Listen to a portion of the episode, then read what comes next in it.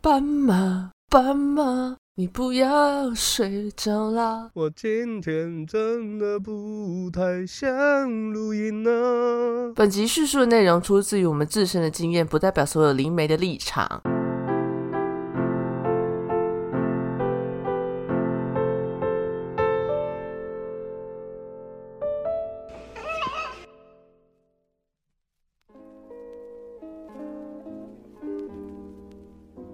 来到没钱没朋友第二十七集，我是感冒还没好的阿西。我是不不不的 AK，我是最近有点虽小啊，不是是一直都很虽小的那苗瓜等等。大家好呀！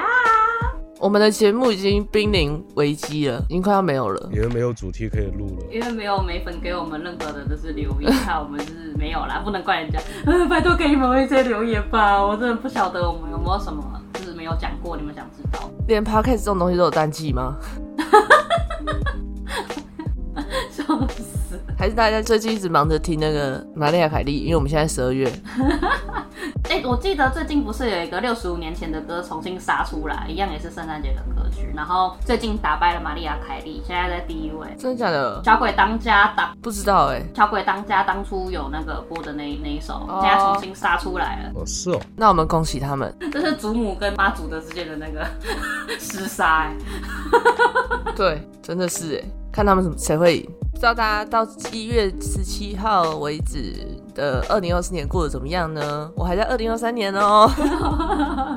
希望我那个时候呢非常的好，然后很有钱，谢谢大家。想多了，才是过十七天而已，到底想怎样？逼死宇宙了。想多了。我会开始无忧无虑，过退休生活是吗？太太快了吧？当你再听回这一集的时候，你就会觉得，呃不要这样子就会开始，要给自己一点信心。现在是完成式，好不好？请大家二零二四年一起给完成式，好不好？我二零二四年我想完成的是，我想买车。对啊，哎哎可以，可以，可以，哎，A K 不是有讲说就是可以写那个显化日记。我除了想买车之外，我想看 Spider Man。我也想看，一定会看得到的吧？大家在年初的时候可以写，就现在十七号嘛，也可以写啊。那个二零二四年闲话日记，打开你的记事本，然后随便你写几个，有点像是你在二零二四年尾回顾你二零二四年这一整年发生的事情，你要用一种感恩的心，还有完成式去写这件事情。譬如说，像阿西说好了，我今年终于买了我想要的车，所有事情都很顺利，买的过程中也都没有发生什么事情，我的家人陪我去什么，我们还开车出游之类，就是类似有点像小日记这样，但不用写太长，一个点就是一件事情这样。然后我是总共写了八点，然后写完之后你就把记事本锁起来，它可以锁起来嘛，就把它锁起来，然后等到你二零二四年十二月底的时候再看达成了多少。然后我看是很多人分享说，他们去年有做这件事情，忘记了，结果今年打开看，才发现哦，很多事情几乎都达到八十趴，可是他们是没有意识去做这件事情的。所以我觉得大家可以试试看，然后再跟我们分享结果。如果我们明年还在的话，我我大概有回顾一下我去年的，因为我那时候是搬家刚好搬到，然后我现在目前我也有达成是搬出来。的？你就只有写这个哦？对啊，那你有写其他的吗？我还有其他的啦，但是其他的就是还在进行中。哦，你是不是写的格局比较大？你说怎样？你说我希望可以中头奖一亿，是不是？没有啦，是没那么大啦。嗯，可以不用写太大，就是你觉得你能力范围内可能真的可以达成的事情，这样。对啊，就像阿西如果写说他鲜花日记有一条是我交了一个女朋友，可能不太可能啦，就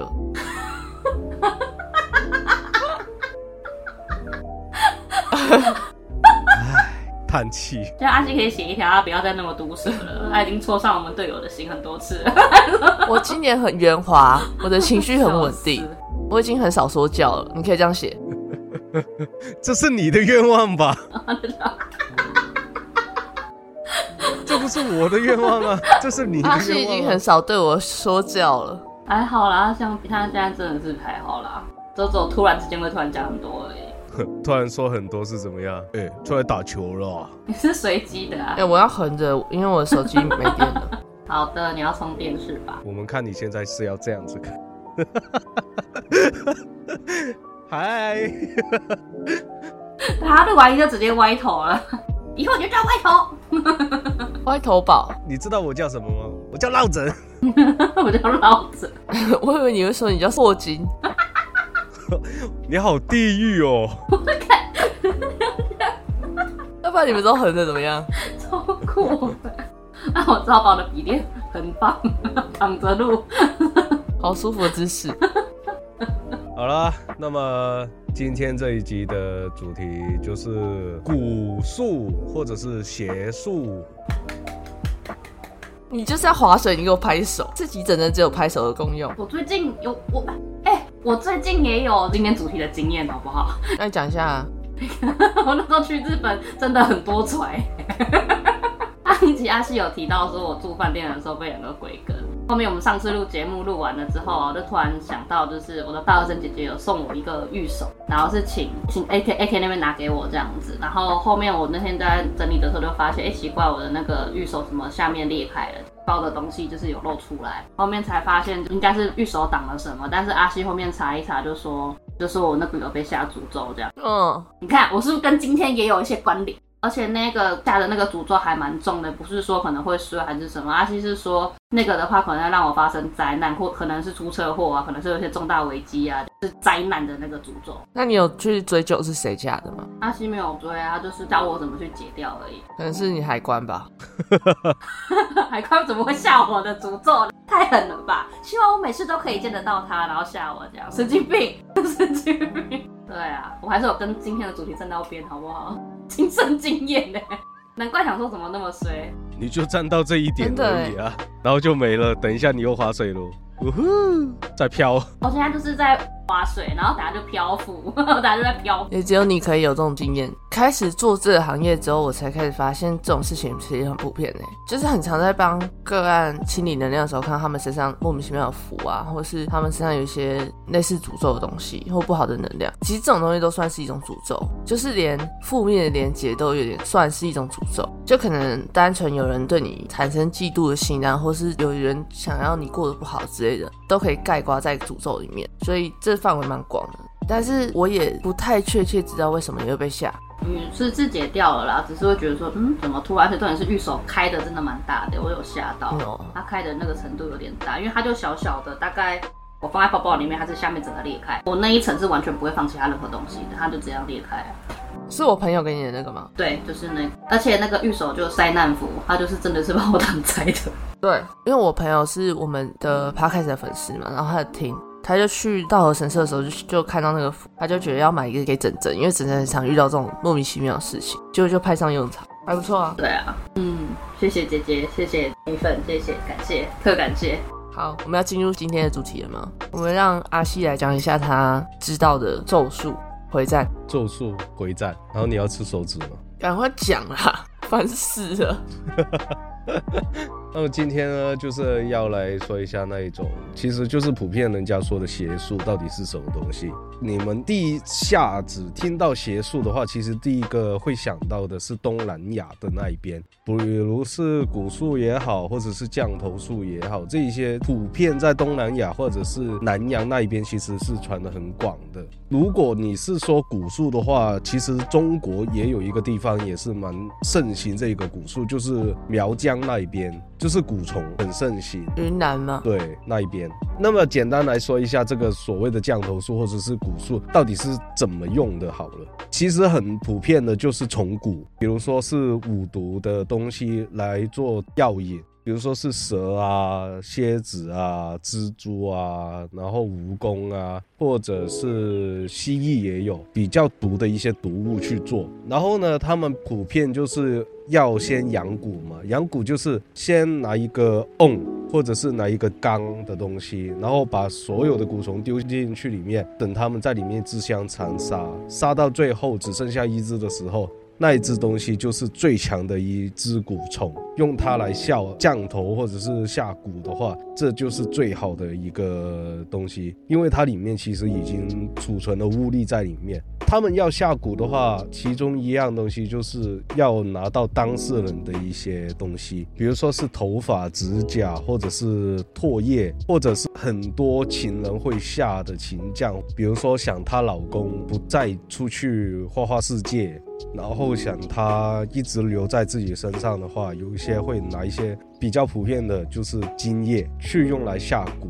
这样子的方法，当对方被下蛊了之后，其实不会知道自己是被下了蛊，或者是被下了降头。通常都是真的是出事了，叫他去看的时候，找一些法师或者是一些比较有道行的人去看的时候，才会发现哦，原来这个人中了蛊术。可是下降头容易，解降头其实很难。为什么这么说呢？因为你要解降头的话，等同于是要跟对方的法师去打对抗，你要打败他，这个降头才会解。所以呢，如果真的是被下降的话，就其实蛮难解的，而我们也不太会碰。那么呢，在古代来说的话，其实蛊毒是一个很普遍的东西，就像是我刚刚说的，苗族那边很多都会发什么呢？就是情蛊。情蛊其实是什么东西来的？就是它只需要你的东东西，比如说你的头发、指甲那些去下降之后。你会喜欢上这一个人，无法自拔。你的脑海之中一直都会想着那一个人，或者是你会想着跟他打炮，就会一直有这样子的一些概念在你的脑海里面出现，一直出现。你会觉得哦，可能我真的是很喜欢他才会这样。可是有可能你是被他下了情蛊。而苗族那边的女子其实很常会用这样的方式。但是我现在说的这一个大都出现在小说里面，其实没有这么厉害。苗族虽然是用。谷，可是每个地方的苗族不一样，因为在中国古代来说，到现在来说的话，其实苗族有分很多不同的苗族，而会用蛊的其实也是蛮少一部分了。所以这一个东西的话，其实听听就好，不要多太过于相信每一个苗族人或者是苗族的女子都可以下到这样的蛊术，因为其实下蛊是很难的一样东西。而除了这两种我们最常普遍听到的一些蛊术。或者是降头之外，其实蛮常听的就是茅山术。其实茅山术也算是一种邪术来的。为什么这么说呢？因为在道教里面，茅山术比较普遍的会使用什么？使用符咒去驱鬼、降魔，或者是治病。或者是避灾这样子的东西，可是当你一用了这些术类或者是咒类的话，其实已经把原本最古老的那一套茅山中的一些教义、一些心法已经抛弃掉了，而变成另外的一种外道的巫术。所以茅山术到了后面才会被别人认为这样的术法是一种邪术。然后最后呢，就是西方我们所说的黑魔法，就是。你们会看到什么呃复合啊，或者是你想要什么点蜡烛啊，或者是什么什么的，其实很多的这一种东西就是黑魔法。这四种其实就是我们最普遍会在现实上会看得到的一些邪术。当然了，还有亚洲的四大邪术啊，整容啊、化妆啊、内镜啊那一种，那一种也是邪术。王建波。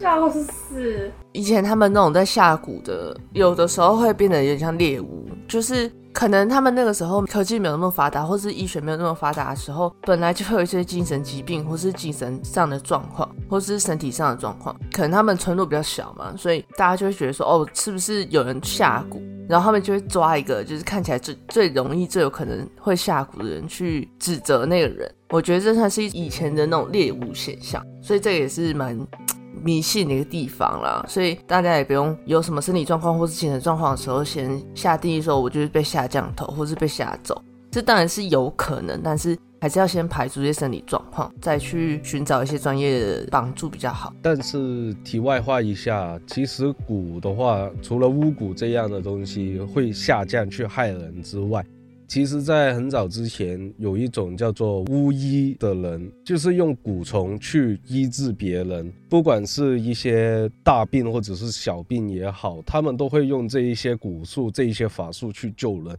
所以，不是说每一种蛊术都一定是为了害人而害的，其实也有可能是为了医治而去，没错，做这样的事。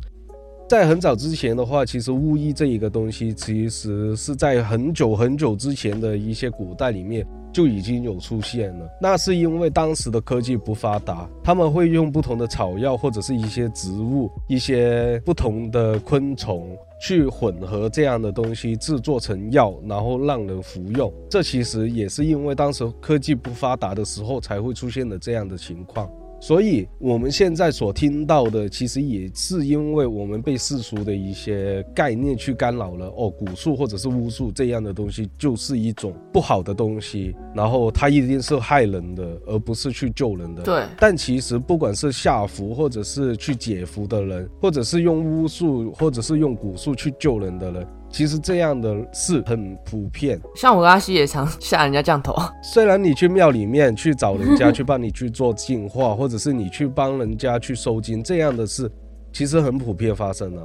只不过是因为我们已经有一个既定的 concept 在里面，然后我们就会想到，哦，蛊术一定是害人的，哦，巫术一定是害人的。所以其实大家如果听到这里的话，也是可以不用那么紧张，说哦，我是不是中了蛊术或者是什么？先不要。对啦，就是每一件事情都有黑暗跟光明的两面嘛。当然，邪恶的事情比较好听，就是比较 juicy，所以大家可能听到这件事情的时候，会比较想到坏的方面，因为那那种故事真的很好听。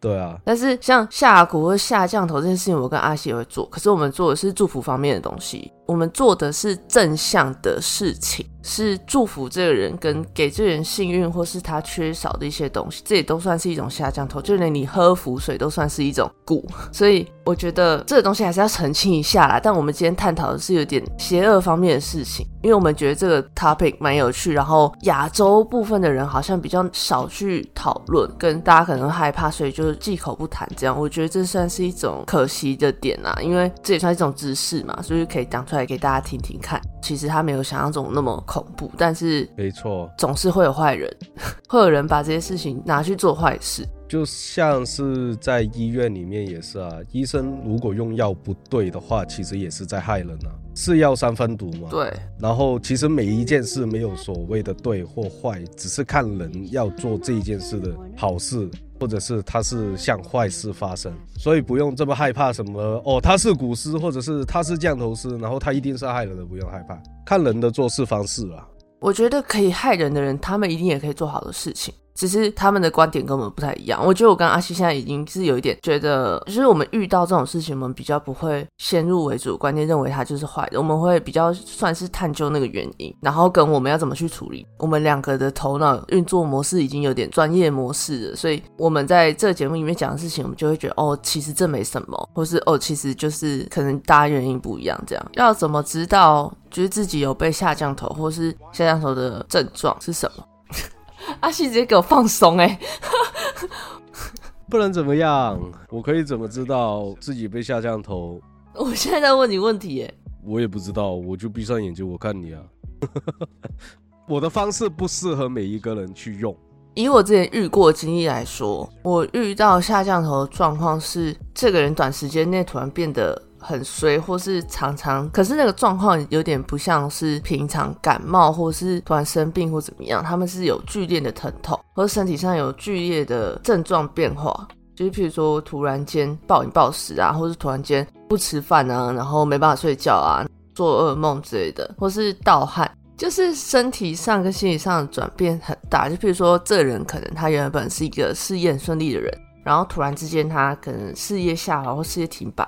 身体上突然暴瘦，突然暴瘦，或是突然变超胖，然后去医院做了全套健康检查，但是没有任何的迹象显示他生病。这种时候，通常他们会去寻求别的管道嘛，然后就会发现说，哦，他被下降头或怎么样，所以可以关注关。我今天一直撇嘴，就可以关注一下自己的身体状况是不是短时间内有超大变化，然后去医院做一下检查，这样。但是我听过有人吐血嘞。就是突然间那种吐黑黑的东西，阿西也知道这件事情啊，那边给我装蒜，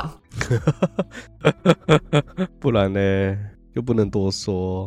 每一个蛊都有每一个分别，然后要看这个人的恶意到底有多大。然后还有一种降头是鬼降，你会觉得有人一直盯着你，或是你会觉得你在睡觉的时候有人看着你睡，或是嗯、呃你去哪里都觉得后面跟一个人，反正他一定会让你有感觉，因为这个人的恶意其实他是没有想要隐瞒这件事情的，所以他不会默默的做这些事情，否则他就不会下降头了嘛，或者是否则他就不会选择下蛊，会让你有巨大的变化。那这些巨大变化一定伴随着一些肉眼可见的症状，或是你可以察觉到的一些事情，反正一定有什么蛛丝马迹啦。所以我说的就是身体上的状况跟心理上的状况以外，还有一些可能超自然现象，因为可能你是大麻瓜，但是你突然觉得有人在你的耳边说来玩呐、还公了，通常梦里面会持续性的梦到同一个梦，或是同一个人，或是同一个事件。但是有些人做噩梦是心理压力，所以请不要把我的话放大去解释。那我说的就是，可能有上述这些状况可以显示你可能被下咒，或是贴符，或是下降头都有可能，然后或大或小。但鬼将的话，我好像目前没有遇过只有一个，就好像通常都是一群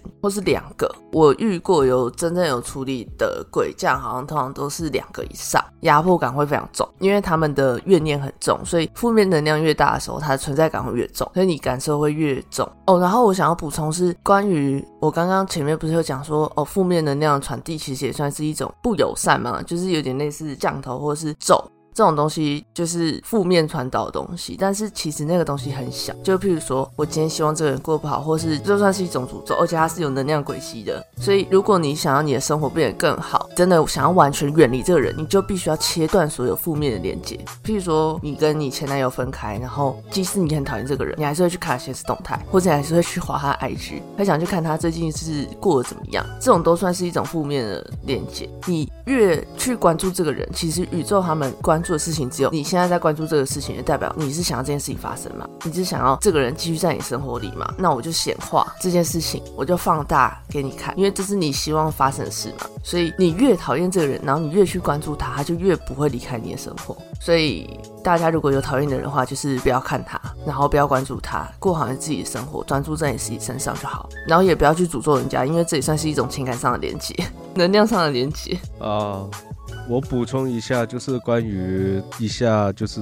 中国那一边的一些邪术好了。因为我刚刚想了一下，其实应该大家也有听过一个叫做湘西三邪的东西。这边阿西说的是陕西三邪，谢谢。那这三种邪术其实是什么呢？就是赶尸，然后巫蛊，还有一个叫做落洞，这三种。那么赶尸就是我们很常听到，或者是我们之前也有看过的一些影视作品，比如说什么僵尸先生啊，或者是什么呃一眉道人的那一种去赶尸的一些东西。其实这就就是其中一种的邪术。他们会怎么样呢？就是哦赶尸匠拿着一个灯笼，然后后面排着一排的尸体，然后他们就会拿着一个铃铛，然后在每一个尸体的身上贴一张黄符，就会一直拎拎拎，拿着那个摇篮拎一下，然后跳一下，拎一下，跳一下这样子。那其实呢，重新看回这件事的话，其实已经不是这样子了。其实整件事情就是从执行死刑，或者是去了很远的地方的一些人，想要把他的尸体寄回他们自己的故乡。所以才会请这些赶尸匠去把他们的尸体从很远的地方运回去。那么他们会怎么样呢？其实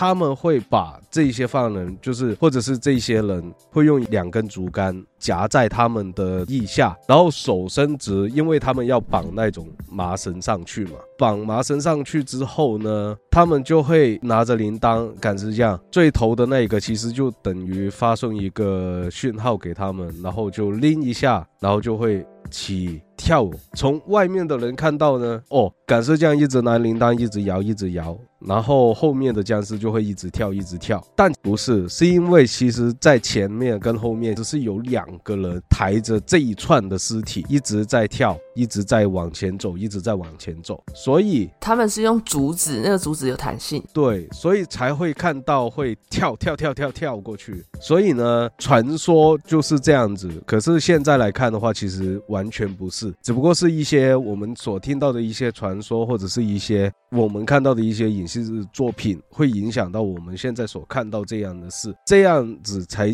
叫做一个真正的所谓的感思。另外就是一个叫做落洞的。落洞其实是什么呢？就是说，一个通常这个现象就是有一些年轻女生才会发生的一些情况，他们会突然。失神失智，然后几年之后就突然会死。在很久以前的时候，他们会觉得这一些独特的地方，因为在湘西那一边会有一个熔岩的地貌，然后山区就是很崎岖，然后很多的洞。他们会觉得这每一个洞里面都会有一位叫做洞神的存在，而越大的洞，那个洞神的法力就会越多。而为什么会出现这样的情况呢？就是因为洞神要找老婆，他们只要灵魂，不要。肉体，所以呢，就会看上去其实是那个女生会被勾走了灵魂，所以肉体才会像失神的状况。这就是我们以前所说的落洞的一些传说。可是到了现在来看的话，我们可以用科学去解释这样的现象，其实是什么呢？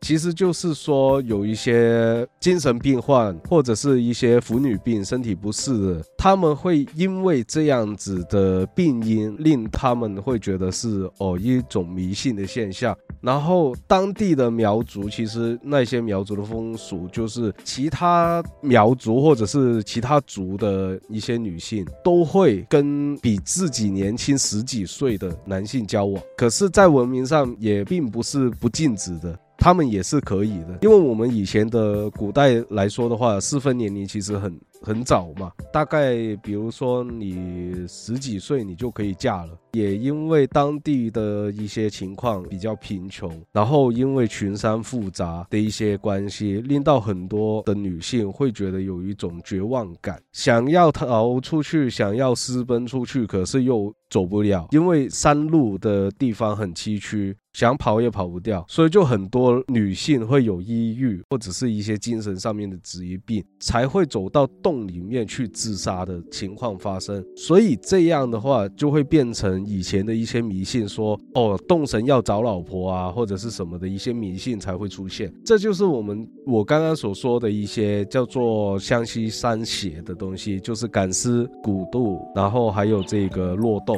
这三个。哇，你懂好多哦。对啊，我好好听到我都不见了。你自己也心虚哦。很认真的在听哎，好听到我刚刚在划串串。哦，好了，然后没有，还是在听啊。现在来说的话，我们已经有讲过，就是东南亚的巫术降头，然后茅山跟这个黑魔法还没讲嘛。然后黑魔法的话，就请 A K 来为我们介绍。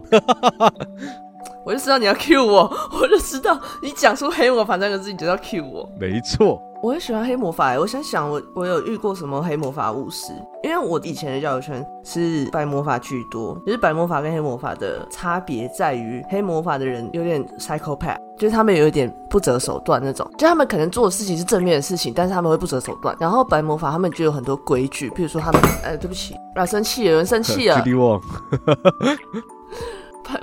派派蒙王生气，有些人他们可能会有很多规矩，比如说他们吃素，或是他们会呃跟你说哎呀环保啊爱地球啊之类的。就是我觉得白魔法的人会比较拘束于灵性提升这件事情，然后黑魔法他们的人就比较酷，他们就会说 I don't give a fuck。他们是比较倡导说我已经是人类了，那我要做一些符合人类的事情嘛，所以他们就比较不会去在意震动这些东西。白魔法的人就会觉得哦，我会害怕我被反噬啊，或者我会害怕因此降低我的震动之类的。像我之前好像有认识一个黑魔法的人，他是为了要他看到他身边的人发生一些灾难，然后他用他自己身体去打。我忘记他好像是什么东西，什么地方断掉还是怎样，还是出车祸。我好像记得他是出车祸，就是被卡车撞。然后他为了要挡他，所以他觉得说哦，我去给卡车撞，然后就给卡车撞，然后他家人就没事。这样就是他们做的事情比较 psychopath 一点啊。但我觉得没有不好，就只是大家做法不一样。黑魔法这种事情，其其实它就是有点意念，像我们西方的人做，我们是不太会实质上有什么物理的东西，可能大家喜欢搞点仪式或是有仪式感，但是其实那个是不太需要的，所以通常都是透过能量跟意念的传达，就足以让一个人衰到不行。所以这是黑魔法的真谛，就是大家可能觉得说，哦，黑魔法就是很帅啊，会有一些什么锅碗瓢盆啊，然后在一边嗯嗯这样，然后念咒语什么的，但其实就完全不用，他们只要闭着眼睛就可以下咒。我觉得这个是更难去追溯的一个东西。闭上眼睛就可以下咒的。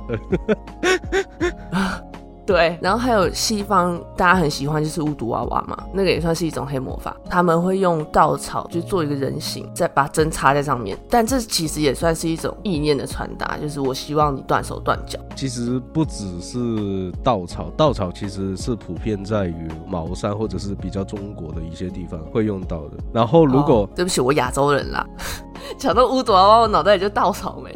如果是在西方来说的话，巫毒娃娃普遍会用陶土或者是一些呃泥土哦，嗯，或者是一些什么生物的什么皮毛或者是什么做成一个人形。他要做的事是什么呢？就是把施术者去把那个要施法的人的灵魂一部分，然后去转到里面，困在里面。对，然后他要什么呢？其实就是头发啊，或者是指甲那一些东西。如果是比较厉害一点的话，其实根本就不用。我只需要知道你的名字，我就塞那一张有你名字的东西塞进里面，然后我就拿那种钢针或者是拿针去插，然后插在任意的部位上面，它就会感受到有同样的一些痛处。这就是巫毒娃娃的一个使用方式。其实有很多不同的文明或者是一些西方的古巫术里面，其实巫毒娃娃是很普遍，就算我们现在也可以看到。那所以晴天娃娃算是一种巫毒娃娃吗？晴天娃娃的话，可能算是一个都市传说吧。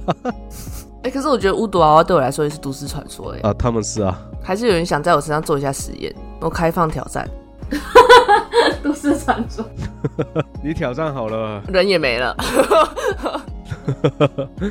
然后啊，你刚刚所说的一些巫毒的东西，其实巫毒有很多不同的教，每一个地方都有自己的一个巫毒教。比如说是非洲是最多的，萨满，萨满，对，萨满。我忘记在哪一个地方，好像是西非吧。有一个地方，它是有一个叫做巫毒的市场，里面可以买很多很多的不同的一些巫毒的东西。哦，那个我知道。对啊，然后其实这样的东西也是在早期巫医或者是萨满去治病或者是要做什么仪式的时候，他们才会用到的东西。当然也有害人的，也有救人的。其实巫毒很普遍，应该这么说。就像是我们以前看那些电影，不是说印第安人，然后如果你得罪了他，他就会下。什么巫毒，或者是下什么诅咒给你吗？其实这也算是一种。怎样啦？继续，我补充一下而已。我还有什么能讲的？还有大家很风靡那个什么能量蜡烛啊？哦，对啊，那也是算是吧。就我觉得那种也算是一种。反正其实只要魔法，然后有带有负面情绪，就是可以算是黑魔法。我觉得这东西很广啦，然后也没有像大家想的那么没有存在于生活中。其实其他很应该很常碰到，连虾皮上面都有。对啊，超多的虾皮上面。我刚刚就划到很多广告哎，然后我再说一下，就是那个关于巫毒的东西。其实，在巫毒教徒里面，他们信仰的一个叫做创世神，他们的名字其实是叫做本爹，反正他的意思就是好天主的意思。然后他们会信仰本爹下面的一些神明，他们有阶级，然后下面的神明叫做罗瓦，每一个罗瓦的祖师生命或者是很多不同的东西东西，他们会为这一些雕像去做很多的，比如是贡品，或者是建造一些私人的祭坛，或者是一些歌舞的仪式，又或者是附身的仪式方面去跟洛瓦做一些连接。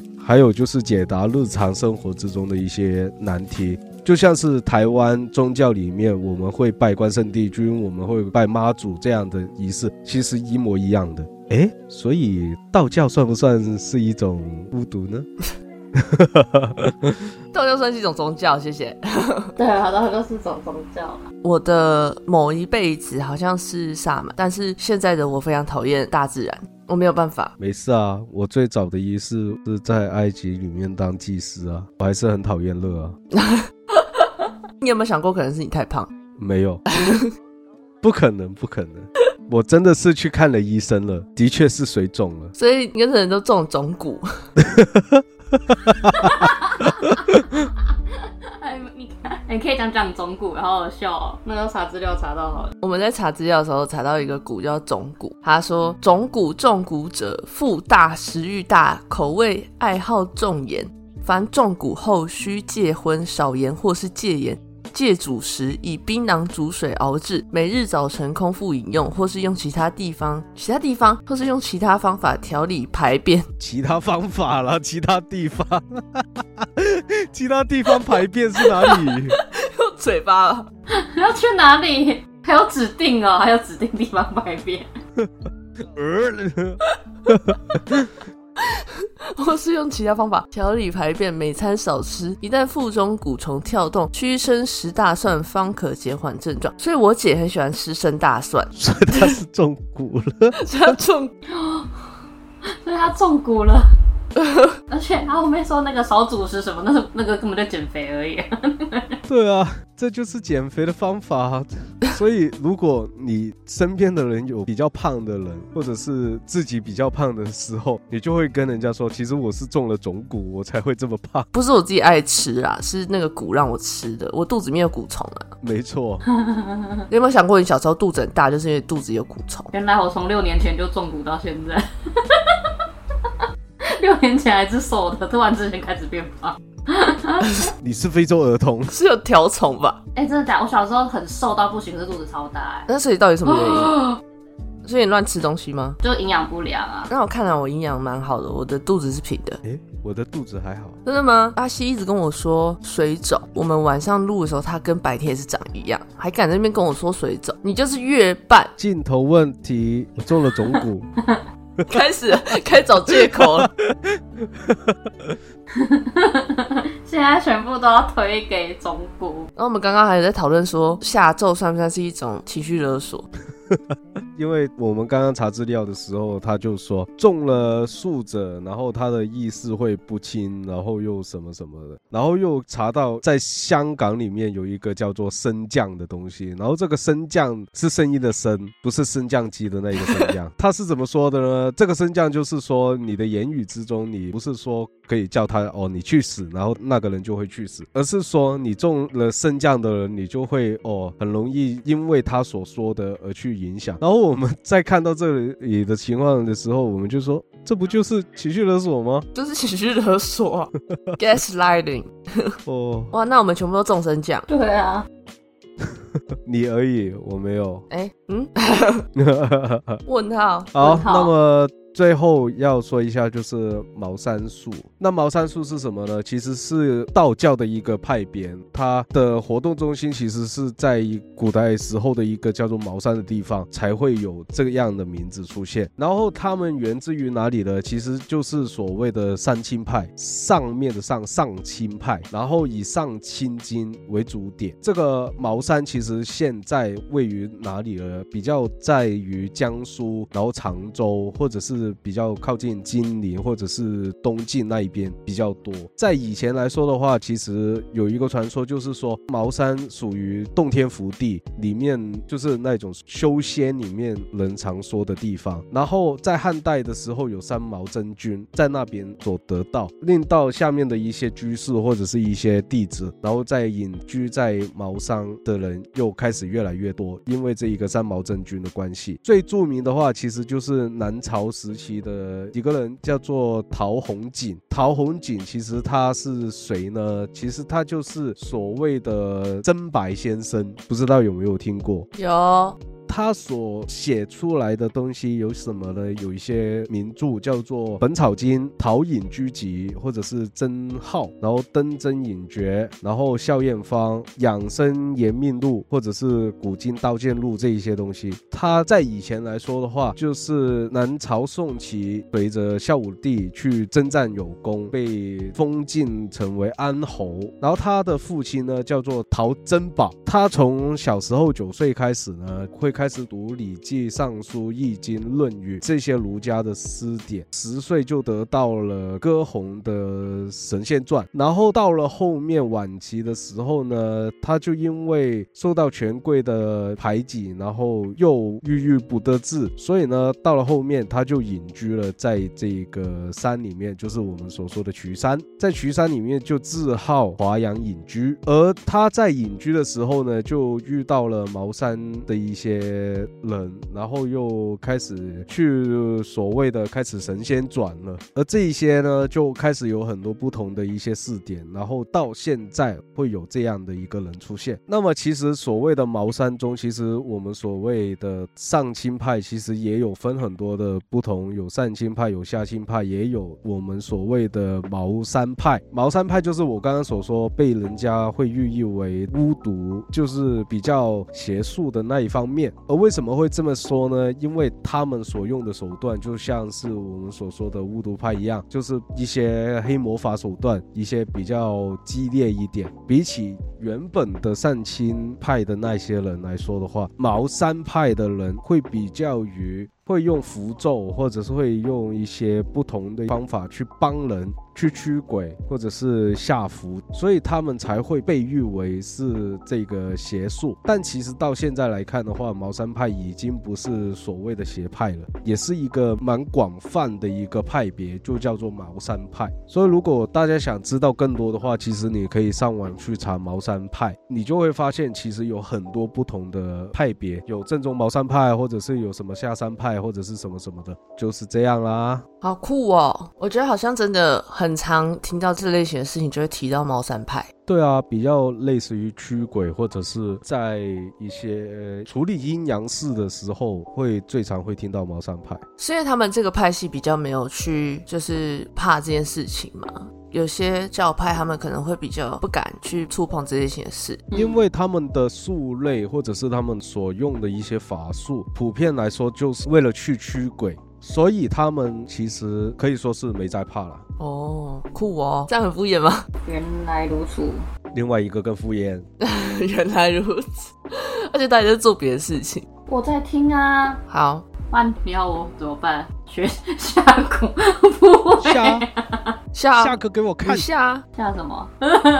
吓到。吓到。总而言之，以上就是今天的主题。然后希望大家对就是写书不要有太多不切实际的幻想。谢谢。没错。对，然后如果有更多疑问的话呢，欢迎留言。嗯，还有如果你有什么经验的话，也可以到 IG 跟我们分享。没有错你想问整整什么问题都可以问他。我我我有什么你可以问？你到底为什么这么衰？我也不知道。这个问题回答完了。总之很衰，每次都我遇到奇怪的事。不要给整张划水了。希望大家都不要有机会接触这类型的事情，然后也希望大家不要有机会可以体验啊，就是单纯只是一些知识的分享。我是 AK，我是阿诗。我是整整，记得追踪我们的 Instagram。对于我们节目有任何问题想问，或者对于临界的事物感到好奇，都可以到我们的 link 去听众留言区留言，让我们知道你们的想法或者哪里需要改进。有可能你的问题会成为我们下一集的主题。你们的留言也是我们继续的动力。记得关注，求给我们五星好评的，感谢你。我们是没钱没朋友，感谢你们的收听，我们下集见，拜拜。